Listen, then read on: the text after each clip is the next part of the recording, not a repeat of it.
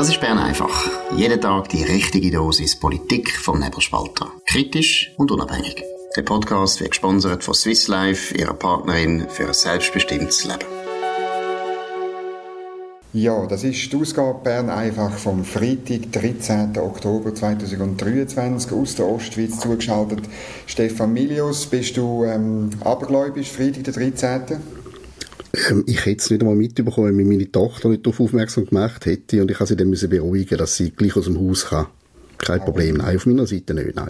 Schwarze Katzen von überall her irgendwie äh, über die Straße ziehen. Ich bin es auch nicht, überhaupt nicht, aber ähm, das, das, das haltet sich immer noch unglaublich, der, der, der Aberglaube mit dem Freitag, der 13., obwohl es ein normaler, ein normaler Freitag ist. Ähm, nicht ganz ein normaler Freitag ist es für die Hamas. Sie ruft weltweit zu einem Tag der Wut auf. Überall soll es Demonstrationen geben. Deutschland, Frankreich sind alarmiert, äh, weil sie natürlich die Lage nicht mehr im Griff haben. In der Schweiz hat man jetzt bis jetzt nicht so viel gemerkt. Wir nehmen die Sendung am Nachmittag nach der 3 auf, aber auch da, man will so Demonstrationen nicht.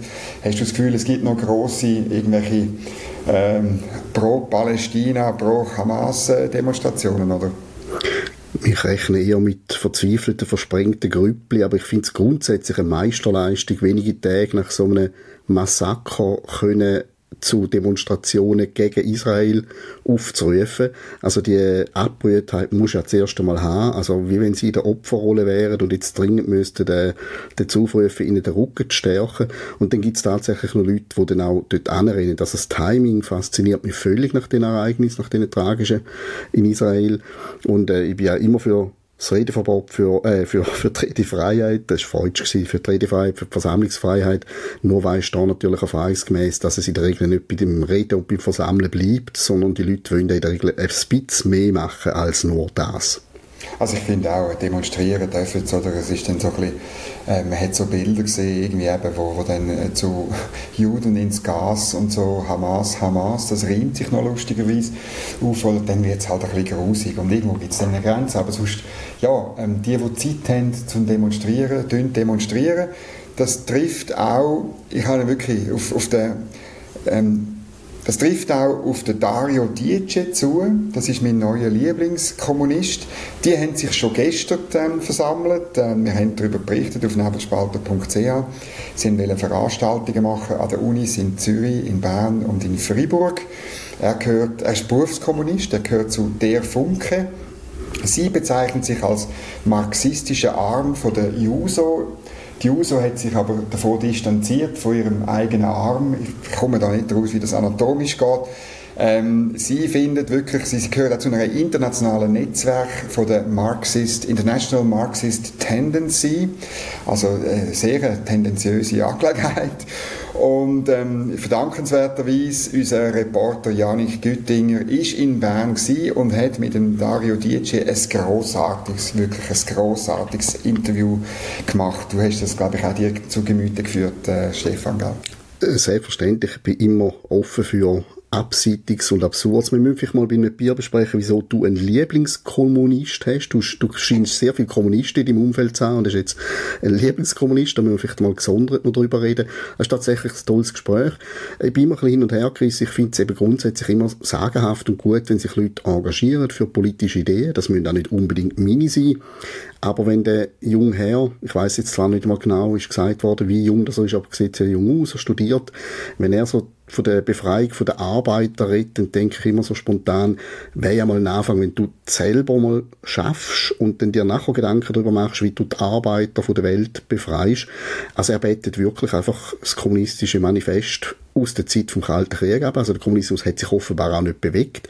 Ich bin übrigens auf die Webseite gegangen von der Funke, wo der Mann vertritt. Dort redet es vom Kommunismus 101. Also ich weiß nicht, das ist wie äh, Wirtschaft 4.0 oder was auch immer. Ich weiß nicht genau, wie sich das soll unterscheiden. Aber er betet wirklich die alte äh, die alte Ideologie aber im, im größten Ernst. Das ist ganz ein sympathischer Mann. Man muss sich wirklich das Interne äh, Interview reinziehen. Man muss ja wirklich äh, alles anschauen. Kenne deine Feinde, ich glaube sogar der Lenin sagt. Aber äh, es ist faszinierend, wie er keine Sekunde zweifelt am Funktionieren von dem kommunistische Weltbild, das er hat, wobei er einschränkend sagt, es geht nur, wenn es auf der ganzen Welt funktioniert. Also es lange nicht, wenn er es in der Schweiz schafft, die ganze Welt muss mitziehen. Also der Mann hat noch einiges vor in seinem Leben. Ja, und äh, wenn er es dann anwendet oder auf den Nahen Osten, dann wird es ganz interessant, oder? Ähm, äh, er wird dann gefragt, würden Sie den Angriff, eben der vom letzten Samstag, als Terror bezeichnen?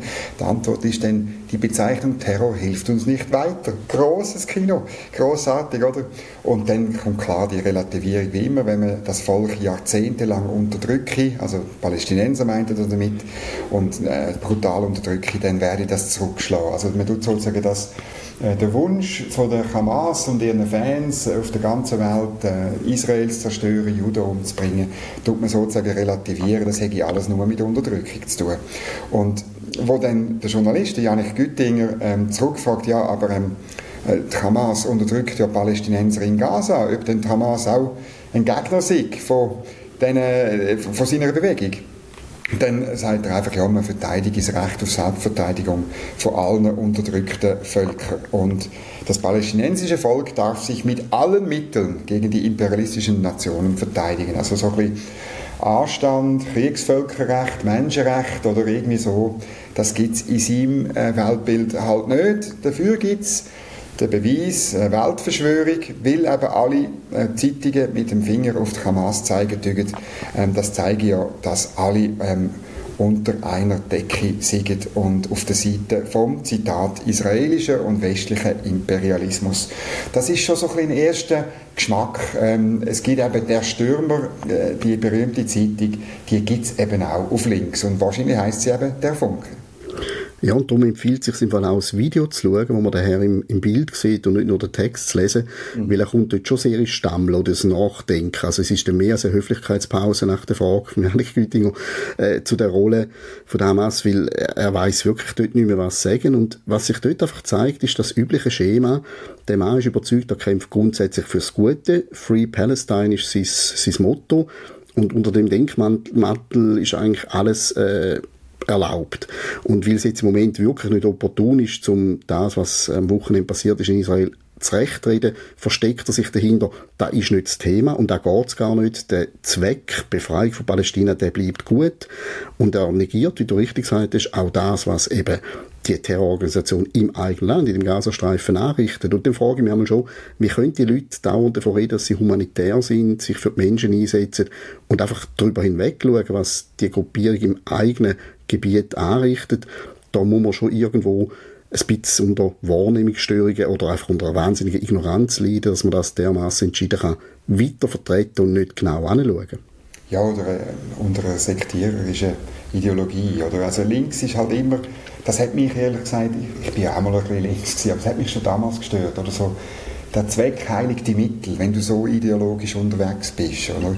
Und das hat für mich persönlich jetzt das ist für mich nie gegangen, oder? Also noch der allerbeste, da bin ich, da bin ich vielleicht eine spezielle Art Pazifist, oder? Also irgendwo durch, auch der, auch der größte ideologische Zweck äh, ist, langt einfach nicht, dass dann irgendwie jedes Mittel recht ist zum Erreichen, sondern wir haben, wir haben irgendwo durch, ähm, gerade im 20. Jahrhundert ja die Erfahrung gemacht, dass wenn der Zweck die Mittel heiligt, dann re resultieren immer bergeweise Millionen von toten Körpern sind immer das Resultat am Schluss von so etwas. Und äh, irgendwo durch wetten wir ja dringend, dass das 21. Jahrhundert ein bisschen weniger blutig wird. Oder? Aber mit dem ja, mit dem Herrn Dietsche ist das im Moment nicht zu machen. Ich ich bin Optimist, dass er äh, zwar, äh, er sagt, oder er schafft, also wir tun alle, äh, du hast es vorher erwähnt, alle Arbeiter, alle Studenten, Entschuldigung, Studierenden natürlich, wir ansprechen und organisieren und man ist tatsächlich auf dem Weg zur Weltrevolution. Ich bin Optimist, dass er es insbesondere in der Schweiz nicht wird schaffen. Oder hast du da hast du jetzt irgendwie Massnahmen ergriffen, um äh, können dich abwehren gegen den Herrn Dietsche? Also er selber glaubt ganz offensichtlich fest daran und junge Menschen sollen auch Visionen haben. Ich bin jetzt mich nicht, noch nicht am Wappnen. Für mich ist aber das Interview, sorry für den Werbespot in eigener Sache, aber das zeigt ein bisschen, wieso es den Nebelspalter braucht. Du wirst ja nie bei, bei irgendwelchen Mainstream-Medien das Umgekehrte sehen, dass da jemand mal so breit zur Sprache kommt, wo völlig das Gegenprogramm von der eigenen Haltung vertritt. Und da sieht man jetzt einfach mal jemanden, der das kann ausbreiten kann, obwohl es offensichtlich ist, dass weder du noch ich und die Janik Güting wahrscheinlich auch nicht das Weltbild teilen. Aber man gibt den Leuten eine Plattform, man lässt sie reden und das Schöne daran ist ja, es ist in der Regel ja selbst entlaufend. Also es ist völlig falsch, so Leute auszugrenzen, lassen sie reden, lassen sie sagen, was sie denken, sie sollen die Möglichkeit haben. Aber ich glaube nicht, dass das Interview der Auftakt zu der kommunistischen Revolution in der Schweiz ist. Für das ist es ein bisschen ähm, zu fundamentlos gewesen, glaube. Und sonst kann man sicher, äh, wenn das äh, wirklich so wäre, kann man es lesen. Sonst kann man es lesen auf nebelspalter.ch, wenn das wirklich der Auftakt wäre. Jetzt, ähm, wir sind ja eigentlich noch im Wahlkampf in der Schweiz. Wir haben gestern kurz davor geredet, äh, 20 Minuten schreibt, es gäbe tiefe Wahlbeteiligung. Ähm, äh, ja, das, irgendwie habe ich das schon mal gehört. Ich glaube, alle vier Jahre hört man das, oder?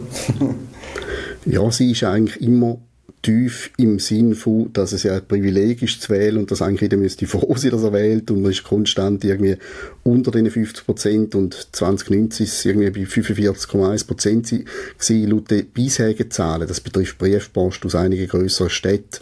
Als Vergleichswert sollte sie oder könnte sie sogar noch tiefer sein das Jahr. Und der Politologe ordnet nie wieso, also die ordnet ja immer ein, dauernd in den letzten Wochen. Und er sagt, ja, es gibt viele Leute, die haben das Gefühl, es bringt nichts zum Wählen. Es bleibt sowieso, wie es ist. Parteien zum Beispiel haben ja bereits gesagt, an der Zauberformel wird vorderhand nicht gerüttelt. Also wieso soll ich schauen, dass das Parlament anders aussieht? Und dann sage ich, das Wählen auch ziemlich komplex. Das kann ich übrigens aber nicht ganz nachvollziehen. Ich finde es jetzt nicht so wahnsinnig kompliziert zum Wählen. Aber, und das ist sicher ein Punkt, die vielen Listen sind abschreckend. Die Mitte ist ja die Vorreiterin. Bei mir im Kanton St. Gallen habe ich mich das halbe Wahlbüchlein müssen wühlen, bis ich auf etwas anderes gestoßen bin, also irgendwelche exotischen die Mitte-Listen, dass die Leute dann irgendwie ins Büchlein anrühren und sagen, du, aber äh, ich, ich suche mir den Ast, bis ich irgendjemanden finde, wo ich könnte wählen könnte, dass das allenfalls auch ein Faktor sei. Ja, also bei uns sind es auch äh, wahnsinnig viele Listen Es gibt ja insgesamt einen kompletten Rekord. Die, äh, die Parteien, es ist eben die Mitte vor allem, auch in Bern, es sind die Grünliberalen, die machen das, wo man so ein bisschen, die Grünliberalen haben das vor vier Jahren angefangen, weil sie das Gefühl haben, oder jeder auf diesen Listen hat ja noch so ein, bisschen ein persönliches Umfeld und das bringt wieder 200, 300 Stimmen und das gibt dann am Schluss, weißt für die grosse Grafik, die man dann irgendwann einblendet am Sonntag, 22. Oktober, gibt es ein bisschen noch 0, irgendetwas ein bisschen mehr und so. Das sieht dann ein bisschen besser aus, aber es ist natürlich schon ein Problem und ich glaube, man müsste, auch wenn das im Moment jetzt zulässig ist, man müsste dann schon mal nächste Legislatur überlegen, wie man das genau will, weil es ist schon, also wenn das wirklich Leute abschreckt, und ich habe gestern von einer, von einer ähm, Studienkollegin und regelmäßigen Hörerin von Bern einfach ein SMS bekommen, weiß ich, äh, ob ich nicht einen Tipp habe, was sie im Kanton Schweiz soll wählen und so. Und ich habe einfach gesagt, du musst die meisten Listen einfach einmal wegschmeißen. Das ist, glaube ich, das kann man, glaube ich, als Tipp sagen und dann kann man einfach eine Liste nehmen und dann ähm, was ich halt mache, ich schaue ganz fest auf die Berufe von diesen Leuten. Wenn das richtige Berufe sind, also eben nicht Journalist und nicht Rechtsanwalt und sonst irgendwie so komische Sachen, ja, dann ist schon mal gut. Und, und dann muss ich in dem, beim Proporz muss jeder Parteiname oben drin muss stimmen und dann muss die Liste gar nicht voll sein und dann kann man eigentlich so relativ einfach gut wählen. Wie, wie, wie, wie machst du das praktisch? Ja gut, damals habe ich es einfach, ich wähle einfach mich, das ist noch relativ einfach, aber sonst finde ich das eigentlich gut. Ich habe glaube noch nie eine reine Liste einfach so eingeworfen, ich habe immer die Leerliste genommen und zusammengetragen aus Leuten, die ich auch persönlich kenne, die ich vertraue, Beruf finde ich auch nicht so schlecht. Es gibt einfach Sachen, die übervertreten sind oder Branchen oder Berufe, wo wirklich, wo ich finde, ja, nein, nicht, eben, wie du sagst, nicht nochmal ein Anwalt, nicht nochmal ein Berater, was auch immer. Das mache ich auch so. Und in Bezug auf die Listenflut muss man vielleicht auch noch anfügen, vielleicht ist es strategisch nicht blöd, man holt noch ein bisschen irgendwo so ein bisschen am Rand Zeug rein. Aber Parteien vermitteln mit dem natürlich auch ein bisschen das Bild, das kann eigentlich jeder. Also mhm. ich, ich warte nur noch auf die Mitte Haustiere und dass dann noch irgendwie der Bello und wer auch immer auch auf dieser Liste stehen. Ich will damit nicht irgendwie das Mandat vom Bundesparlamentarier irgendwie äh, völlig glorifizieren, dass das ganz einer Elite soll vorbehalten sein. Aber wenn du sieben, acht, zehn Listen einfügst und wirklich einfach nur der letzte äh, mögliche Mensch irgendwo ausgrabst, der findet, ja, dann tu mich halt auch noch drauf, dann entwertest du auch irgendwo so ein bisschen die Ansprüche, wir wollen euch wirklich die Besten bieten für das Amt. Also es ist ein komisches Signal, könnte man wirklich vorstellen, dass das Jekami schon auch noch einige Leute abschreckt. Auch im Nationalrat wird der Nicola Forster, Grünliberal von Zürich, und er war ja mal Gast bei Bern einfach. Und jetzt hat er uns einen Werbespot geschickt, den wir jetzt einblenden. Hören gut zu. Ich bin der Nicola Forster und Sie sollten mich nicht wählen. Zumindest aus Sicht der Sesselfurzer Leserbriefarmee. Die bezeichnet mich nämlich als Landesverräter, Grünschnabel, Thierry Burkhardt-Klon oder Rütli-Ayatollah. Und natürlich als Europaturbo. Also das hat der Dr. Blocher gesagt. Es gibt aber einen Grund, mich zu wählen. Ich finde nämlich, dass man auch bei unterschiedlichen Meinungen wieder mehr miteinander reden Der Markus und der Dominik brauchen weiterhin jemanden zum Streiten. Darum schicken sie mich Bern einfach und wählen die Grünliberalen. Ja, jetzt sind wir wieder seriös. Ich glaube ja, dass insbesondere in der Ostschweiz äh, das mit der Wahlbeteiligung ein bisschen hinterherhinkt, weil äh, gestern ist Olma aufgegangen. Äh, für gewisse das Highlight des Jahres, ähm, die große Messe in St. Gallen ähm, da wird äh, viel gegessen, viel getrunken, glaube ich auch, viel gefestet, viel angeschaut. Ist das immer noch so, die, funktioniert das wirklich noch so, wie man es in Erinnerung hat? Es funktioniert schon, vor allem am Eröffnungstag, wo dann natürlich die Einladungen, die VIPs aus der ganzen Schweiz rausgehen. Dann ist ja immer ein Bundesratsmitglied da, wo eine Säule darf in die Höhe heben. Das ist jetzt kein Keller Sutter gewesen. Zum ersten Mal, seit sie Bundesrätin ist, hat sie quasi daheim ihrem Heimatkanton dürfen die Eröffnungsanspruch halten und eben dann das bewusste herzige Säule in die Kamera heben. Sie hat äh, jetzt nicht so gewirkt, wie wenn sie jetzt bald in die Landwirtschaft wechseln. Sie hat das eher so ein bisschen distanziert gehabt, aber sie hat das brav gemacht. Es funktioniert. Und das Schöne an der Olma und dem Wahlkalender der anstehenden Wahl ist wirklich immer, dass der Wahltag ist immer der letzte Tag von der Olma all vier Jahre. Das heißt, die Leute können wirklich aus der Degustationshalle angeheitert können sie dann ins Wahlzentrum äh, in der Stadt St. Gallen im Pfalzkeller wechseln und dort die Stimmung ein bisschen heben mit ihrer bereits ja mit ihrer leicht, ich sage jetzt mal, nicht frei von äh, Einflüssen punkto Alkohol, können sie ein bisschen dafür sorgen, dass es lustiger wird im, in dem Pfalzkeller, dem Wahlzentrum. Das ist so eine feste Sache, alle vier Jahre. Man wechselt dann quasi, zumindest die politisch Interessierten wechseln von der Degustationshalle dann in den Pfalzkeller. Das ist eigentlich noch gut und ich mag mich ganz gut erinnern, da habe ich ganz, ganz jung als Journalist angefangen, bei einem Lokalradio und da ist der Toni Brunner damals gewählt worden und der ist direkt aus der Degustationshalle damals von einer Schlägerei und mit ein paar Blessuren ist er bei uns vor das Mikrofon gelaufen. Und das gibt's eben nur, wenn du gleichzeitig Dolma hast mit dem, mit dem Wahltag. Dann kann man so gespannt sein, eben in zehn Tagen, wer Schlägereien hat und wer dann vor das Mikrofon muss kommen. Jetzt gehen wir noch in die noch zwei lustige lustige abschließende Themen von dieser Woche. Ich war wirklich gestaunt. Heute Morgen das Justizdepartement hat eine Medienmitteilung verschickt. Ausschaffungsinitiative von Volk und Ständen angenommen. Bern, 13.10.2023. Ist wahrscheinlich wirklich Freitag der 13. im Justizdepartement. Volk und Stände haben heute die Volksinitiative für die Ausschaffung krimineller Ausländer angenommen. Und wenn man das draufklickt, dann kommt man auf eine Medienmitteilung vom 28.11.2023 2010, also fast 13 Jahre ist es her, seit die Ausschaffungsinitiative für Volk und Stern tatsächlich angenommen worden ist. Heute nochmal per äh, Mailversand hat man uns daran erinnert. Wahrscheinlich hat es EJPD heimlich mitteilen dass man sie immer noch nicht richtig umgesetzt hat, oder?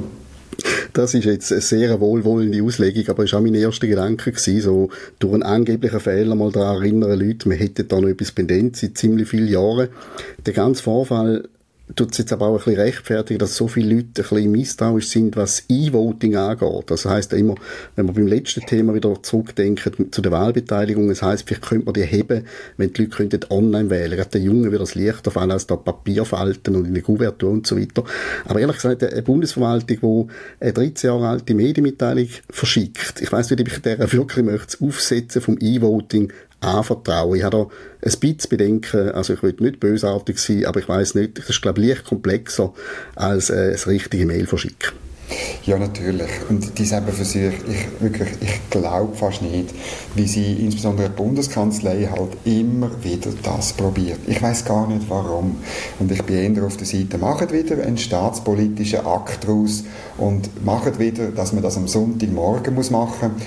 Dann sind alle die verschlafenen ähm, Partygänger aus der linksgrünen Stadt verpassen nämlich dann, dann äh, das Wählen und das Abstimmen. Ich glaube, das wäre gar nicht so schlimm äh, fürs Land. Oder? Ja, gehen wir noch auf das allerletzte Thema, nämlich ein riesiger Skandal für mich, der aus Küsnacht am Rigi kommt. Es hat nämlich sich ein deutscher Influencer hat auf der Rigi, auf der Königin der Berge, hat er blüttelt und sich irgendwelche Substanzen reingezogen und es ist klar, wer das am meisten aufregt, nämlich die Ländler-Ikone Sepp Trütsch, gemäß Blick 74. Er hat sich aufgeregt, der Volltrottel hat die Königin der Berge entweiht mit seinem Füdli. Das ist großartig und ähm, ja, ich muss sagen, Sepp Trütsch hat selbstverständlich recht, das geht nicht. Du kannst irgendwo in Deutschland blütteln, aber nicht auf der Königin der Berge. Ja, also initial, als ich die Schlagzeile gesehen habe, habe ich einfach das erste Mal ehrlich gesagt gedacht, ich bin einfach schon froh, dass es eben Deutsch nicht blüttelt hat dort. Das wäre vielleicht noch weniger schöner Anblick gewesen als äh, der, den wir hatten. Ich glaube, im Fall so Vorfälle sind wir Medien nicht unschuldig, weil es hat ja in letzter Zeit, weiß nicht, ob das mitbekommen hast, eine Balli gegeben, jetzt nicht bei uns, sondern das Bali beispielsweise, wo ich auch schon einige Mal war und wo sie es wirklich recht ernst nehmen, wo eben auch irgendwie nackt posiert, nackt meditiert, zum Teil auch kopuliert worden ist von irgendwelchen Heiligtümern. Über das wird dann immer breit berichtet. Und die Influencer merken dann, es funktioniert. Es kommt nicht gut an bei den Leuten vor Ort. Und das Bali könntest auch noch ziemlich empfindliche Strafen kassieren, wahrscheinlich im Unterschied zu uns. Aber es funktioniert klickmäßig. Und das ist dann ein grosser Anreiz, um das eben da auch machen. Und vielleicht ist ihm jetzt einfach nicht so bewusst gewesen, wie heilig im Sepp Deutsch und uns allen der Berg ist. Vielleicht hat er einfach wirklich das Gefühl, ja, die Schweiz besteht ja als Hügel, da kann ich mich doch von irgendeinmal schnell abziehen.